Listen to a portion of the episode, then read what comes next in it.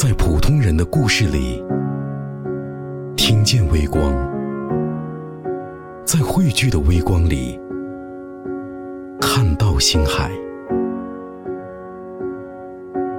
我们的征途是星辰大海。听众朋友您好，欢迎收听贺州广播电视台综合广播。我们的征途是星辰大海，我是敬雄。首先呢，跟大家分享一个好消息，我们贺州的原创舞蹈作品《瑶山夜雨》获得了荷花奖民族民间舞奖。作为中国舞蹈艺术领域的最高奖项，由中国文学艺术界联合会、济南市人民政府。中国舞蹈家协会、山东省文学艺术界联合会主办的第十三届中国舞蹈荷花奖民族民间舞评奖活动，于二零二一年十月二十五号到二十七号在济南成功举行。全国有三百二十八个民族民间舞作品报名参评，最终共有四十三个作品入围到济南的中评比赛现场。最后呢，全国获奖的。只有六个舞蹈作品，可见评奖竞争还是非常激烈的。由贺州市舞蹈家协会选送，贺州市平贵区文化广电和旅游局主导创作，平贵民族文化传播中心联合贺州市群众艺术馆演绎的原创舞蹈作品《瑶山夜雨》，从全国众多作品中脱颖而出，一路上过关斩将，荣获本届荷花奖民族民间舞奖。《瑶山夜雨》呢是广西唯一的获奖作品，也是全国最终六个获奖作品之一。今天我们也有幸邀请到了两位《瑶山夜雨》的主创人员代表，在节目中跟大家一起来分享舞蹈创作背后的故事。欢迎两位。大家好，我叫周波，我是八步区文化馆的副馆长，国家二级编导。大家好，我是本次《瑶山夜雨》主跳童凯强。先简要的跟听众朋友们介绍一下这个舞蹈作品啊，《瑶山夜雨》讲述了情窦初开的土窑青年，在月夜时来到父母特意搭建起的情人房，表演精心准备的歌舞，向心仪的姑娘表达满腔爱意的故事。作品呢取材于平贵区土窑民间文化习俗，用充满诗情画意的幽会恋歌。为观众演绎了男女青年一生中最甜蜜的婚恋世界，表现了男女青年对美好生活的无限向往，也再现了土窑青年追求幸福生活、渴望幸福婚姻。我们先请两位跟大家分享一下获得了荷花奖当时的心情怎么样？那心情当然是很激动了。十年磨一剑，我从事舞蹈编导已经有十多年的时间了。忽然之间不知道咋的，一下子就获了一个这个国家级的大奖。其实心里面还是一开始是有点不知所措的。但是这个奖的话呢，实际上可以说是我们这十几二十年来从艺以来的最大的收获，站到了艺术的最高的顶端，所以收获满满。确实不容易啊！在这里要向所有的演员还有编舞老师说一声恭喜大家。我们之前有作品。参加过荷花奖的评选吗？荷花奖其实还是第一次，第一次参评，咱们就拿到了这个大奖。当然，就是说像以往，实际上我们也不是说不想参加荷花奖，是因为这个平台太高了。嗯，是以前的话呢，可能我们的作品都还没有到从省里面上到全国的这么一个档次层次，所以节目有可能就。被刷下来了。这次作品还是非常的有内涵，也很精彩，才能够在评比当中一下子就上去了，也是这么多年来的一个绽放吧。我们也请主跳来给我们分享一下获奖之后的感受。其实拿到这一次这个奖项，对我来说也是一个人生的另外一个高峰。我也是第一次能参加这么大的一个比赛，而且还拿到了这样的荣誉。对我人生的话是激励是很大的。那大家一起努力，争取登上更大的舞台。那么今天我们节目的前半段时间呢，主要请舞蹈的编舞老师周老师来跟大家做一个分享。据我了解呢，这一次的瑶山夜雨是有一个编导团队的，大家在一起经过什么样的讨论，最终才确定了瑶山夜雨这个舞蹈创作呢？邀请我们参赛的。这个单位就是平贵区民族文化传播中心。当时呢，他们需要参加盘王节，因为他们当时是要求代表他们那个瑶族支系的团体创作属于他们有当地特点的精品节目。嗯。所以当时的话呢，我们就选择了土窑的这么一个题材。这个舞蹈最大的特色是展现的，我想瑶山夜雨这个舞蹈呢，它运用了这个竹竿，利用道具淋漓尽致的把这条爱情的主线给穿起来了。嗯，所以我觉得他的创意使整个作品有了跟别人很不一般的东西，所以的话呢，他才能够获得成功。通过竹竿这个道具来展现瑶族的一些特色。对，那这个舞蹈创编历时多久呢？三年多吧。我们一八年的下半年，大概应该是八九月份开始，到最后荷花奖拿奖的时候是二零二一年的，应该也是九十月份左右的事情。那么实际上历史也是三年多一点点。我们都说十年磨一剑啊，但是三年也是不短的时间。那在从想要创编这个舞蹈到最后舞蹈完整的呈现这个过程当中，是不是也经历了多次的修改和调整？调整和修改肯定是有的。从盘王节的比赛开始，然后就到了全区基层群众文艺汇演，到广西音乐舞蹈比赛。然后到了广西舞蹈作品展，然后再到荷花奖。那么这五个不同的赛事里面，而且它每一个赛事呢，它是先是从市级到省级，然后再往上走的。那么这期间来来回回的，肯定是倒腾了很久。就打比方说，我市级这样的一个层次，然后再参加自治区的时候，它又会再提升一点点。它都是一种逐步一点点提升，一点点提升的。嗯。但实际上，我认为这个舞蹈作品创作的时候呢，从头至尾它是很顺畅的一个舞蹈作品。开始我就觉得我们在创作的时候结构特别的顺畅，从始至终的话，大的修改实际上只有过一次，就是第一次参加盘王节以后，到第二次我们参加全区基层群众文艺汇演的这个结尾，有一个比较大的修改以外，其他的都是一些小幅度的调整。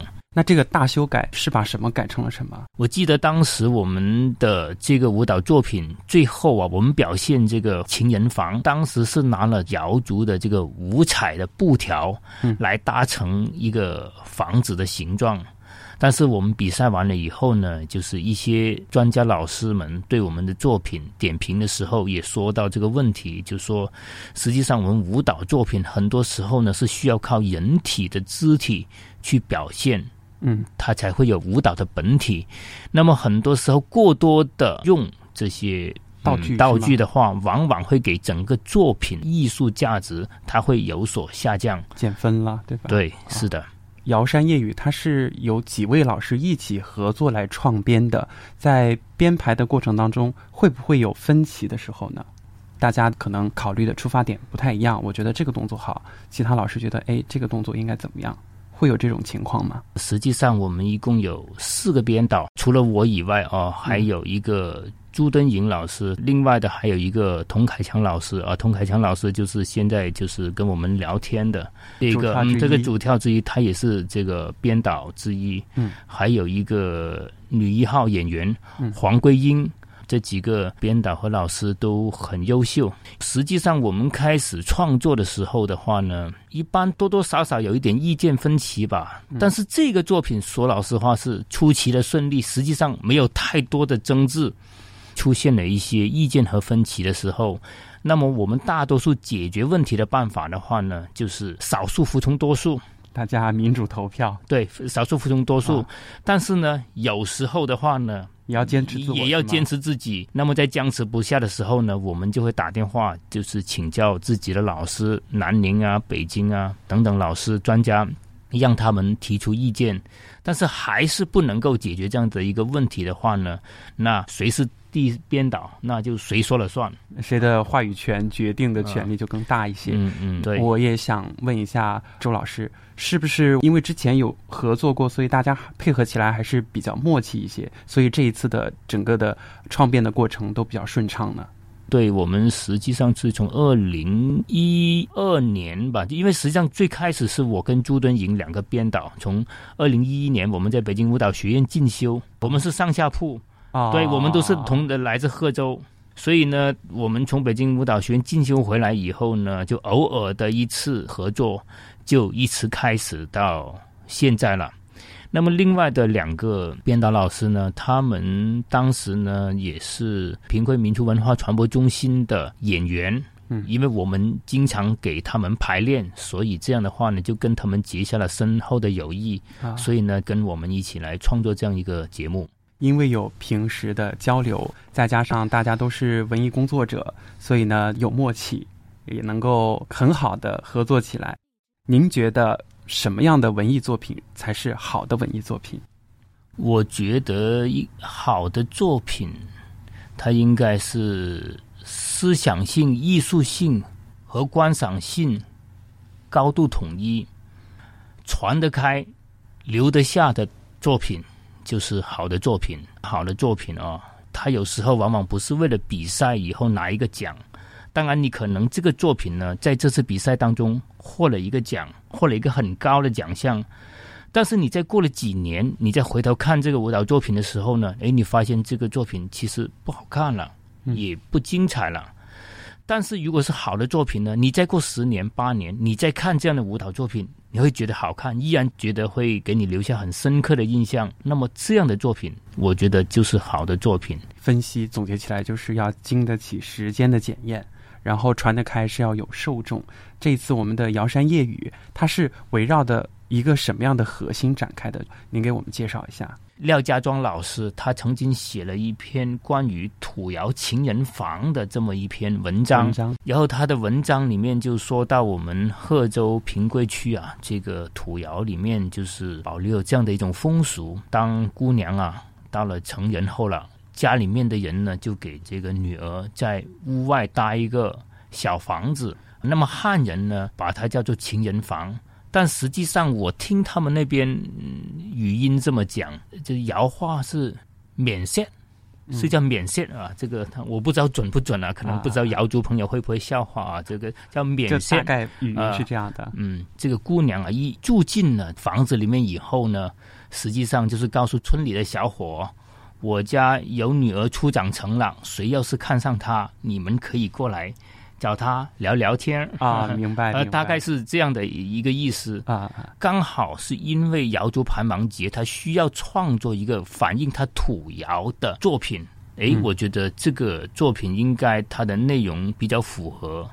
于是当天晚上，我记得是我跟朱敦莹和童凯强，我们也是在一起聊天的时候就。聊及这样一个作品，嗯，所以就聊着聊着聊着就聊开了啊。所以它其实是展现的瑶族的青年男女的爱情的这样的一个作品，是吗？是的，是的。谢谢周馆长。在普通人的故事里，听见微光；在汇聚的微光里，看到星海。我们的征途。是星辰大海。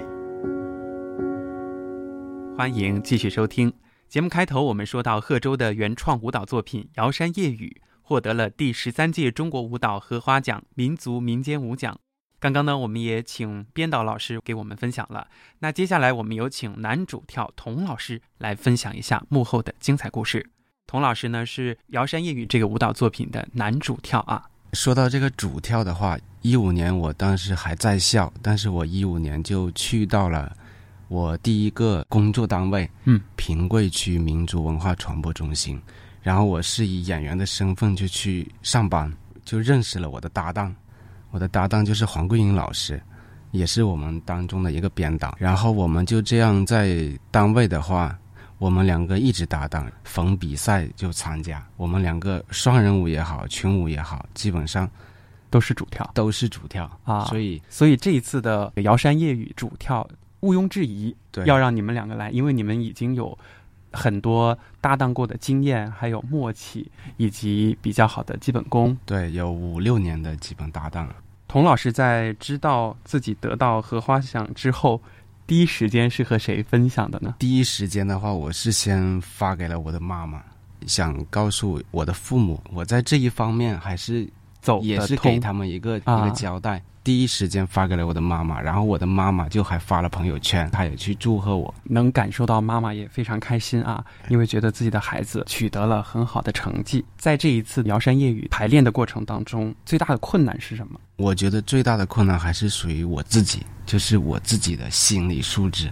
其实舞蹈的话，就是一个以心的交心的过程。首先就是这个民族的东西，啊，我要怎么样去感受它，对包括我怎么样去突破我自己，嗯，去融入到这个民族角色当中。是，对，因为节目的话，它本身是一个土窑的一个呃青年，嗯，然后去谈恋爱的过程，所以我还要从这个当中要把我的情感给融入到里边，是去真正谈恋爱。啊，童老师现在是呃，因为我也有家庭，我有我啊的家庭，你还要去找那个当初的爱情的那种感觉，因为我和搭档在一起的时间也是很长的，但是嗯。我和黄桂英老师各自有自己的家庭，嗯，然后我们要把这个节目演到让别人觉得是很真的、真情感的时候，所以往往就是需要我们两个主跳怎么样去特别投入才可对，以，投入突破自己，需要找到的一种感觉。对这种感觉是很难找的。啊，明白了。因为我看到相关的报道啊，这个节目它是有一些比较难度大的托举呀、或者嗯是技巧性的动作。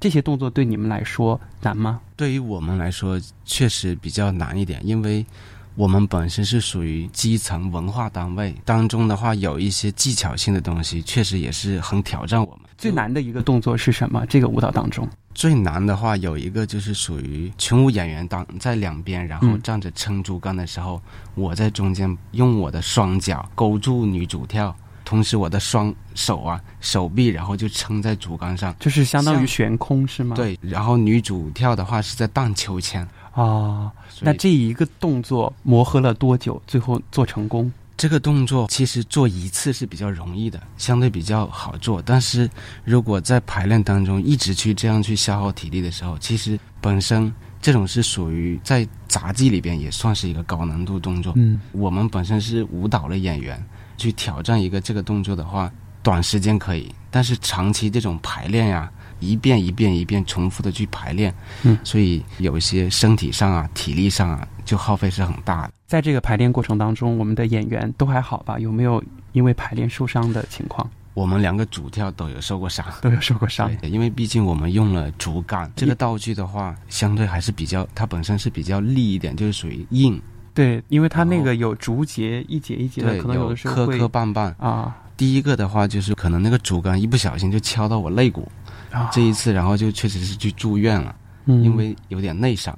第一年修改的时候出现这种问题，其实经常有的受伤就是我有一个动作去爬这个竹竿，嗯这边民族地区很多就是属于光脚比较多，啊光脚跳舞就是一个很常见的事情嘛。我在爬这个竹竿的时候，每爬一次，这个脚就会去刮一次那个竹竿，基本每一次都是流血上去。到最后脚底是不是已经长茧了？呃，脚底不会，是属于脚背啊。它的那个借力点落到脚对对对背上了首先，我也是一个北方人，啊然后爬竹竿的经验呢相对比较少一点。我本身不是从小有这种经验，然后我就去一直去尝试它，直到后来我就形成了我自己爬竹竿的方式。啊虽然每次都有点磕磕绊绊，或者是有点流血，但是我觉得为了这个节目，基本可以克服一切的困难。对、嗯克服。那你觉得通过了舞蹈专业的学习，带给你的最大的改变是什么呢？从我平常做事上对我改变，就是要坚持，要坚持对，一种毅力吧。台下十年功，台上一分钟。是这个呈现的话是需要长时间的积累的。像我学艺术到现在也有十二年了，十二年。对，十二年拿到这一次的奖项的话，其实对我是一个更好的激励。这条路上有更多的光明存在。还有一个问题想要问童老师啊，第十三届中国舞蹈荷花奖民族民间舞评奖活动呢，是在山东省济南市落下帷幕的。我们最后在现场呈现的时候，就所有的演员，包括编舞老师，都是非常激动的。我们这个节目的话，从创作出来以来，每次都是有掌声的。啊，包括我们现场比赛也是我们掌声是最多的。当时从上场前，其实也是心里是有一点点慌，包括紧张都是有的。但是我觉得，因为大家第一是跳过了很多次，第二是真正的融入中间了，你在台上的展示就会全情投入，应该是状态越来越好。我们一上台以后，所有演员基本都是回到当初那一下，就是属于创作当初的这种感觉，真正的去跳，好好去跳好这个舞，享受这个舞台，展示瑶族的文化特色。你是怎么看待获得了荷花奖这一份荣誉的？首先，我还要继续努力，也是相当于激励我，只要坚持，都是有。一切可能的，对对对。今年是贺州市建市二十周年啊，希望自己在哪些方面为这座城市的发展做出自己的贡献呢？我现在也是自己去创办了一个舞蹈艺术学校，想要通过这种艺术，也要告诉我的孩子们，我们的艺术其实是属于也可以传承文化的，传承文化，包括它的民族精神，还有一些民族自信，通过舞蹈去展现的。是。我们也请周馆长跟我们谈一谈，您是怎么看待荷花奖的这份荣誉的？您觉得它带来的是荣耀呢，还是说压力呢？我认为我们行舞之人，当然这舞是舞蹈的舞啊，行舞之人，特别是编导，可能是这一辈子就是梦寐以求的，爬到的艺术最高峰，因为他已经是全国舞蹈之最了。我觉得能够爬到那个顶端，肯定是很不容易的。对我个人的激励肯定是很大的。嗯，已经拿到这个荷花奖，相当于是拿到了全国舞蹈赛事的一个最高的奖项。那他肯定对我是有压力的，因为接下来您在创作的时候，就会有无数双眼睛盯着我。对，哎呀，这次周波他要编一个什么样的舞蹈，我们得看看。能不能超越之前对他肯定会拿《瑶山夜雨》和现在在新创作的一个舞蹈作品进行一个比较，只能够说是每一次去做，我都希望能够超越上一次，只能是努力再努力。今年是我们贺州建市二十周年，您希望在自己的工作领域做出哪些贡献呢？为了这个城市发展的更好。我本身就是一名文艺工作者，一名基层文艺工作者。我的工作职责本来就是要进行群众文化艺术的辅导和普及推广，这本来就是我的使命。利用这个契机，通过我的作品，比方说戏剧类的、舞蹈类的，包括其他曲艺类的等等这些节目，我想通过从创作中去表现对。呃，近似二十周年的一份献礼，通过好的文艺作品来展现这些年来贺州的发展的一些面貌啊、变化呀、百姓的生活呀等等。节目最后再次感谢两位嘉宾带来的精彩分享。正如习近平总书记说过的，好的文艺作品就应该像蓝天上的阳光、春季里的清风一样，能够启迪思想、温润心灵、陶冶人生，能够扫除。颓废萎靡之风，展现土窑青年追求幸福生活、渴望幸福婚姻的瑶山夜雨，能够脱颖而出，斩获荷花奖，离不开舞蹈编导的用心创作，也离不开舞蹈演员们的辛勤排练。我们也有理由相信，这些文艺工作者会继续以民族文化为创作源泉，为大家带来更多的优秀的作品。好的，今天的节目就到这里。感谢您的收听。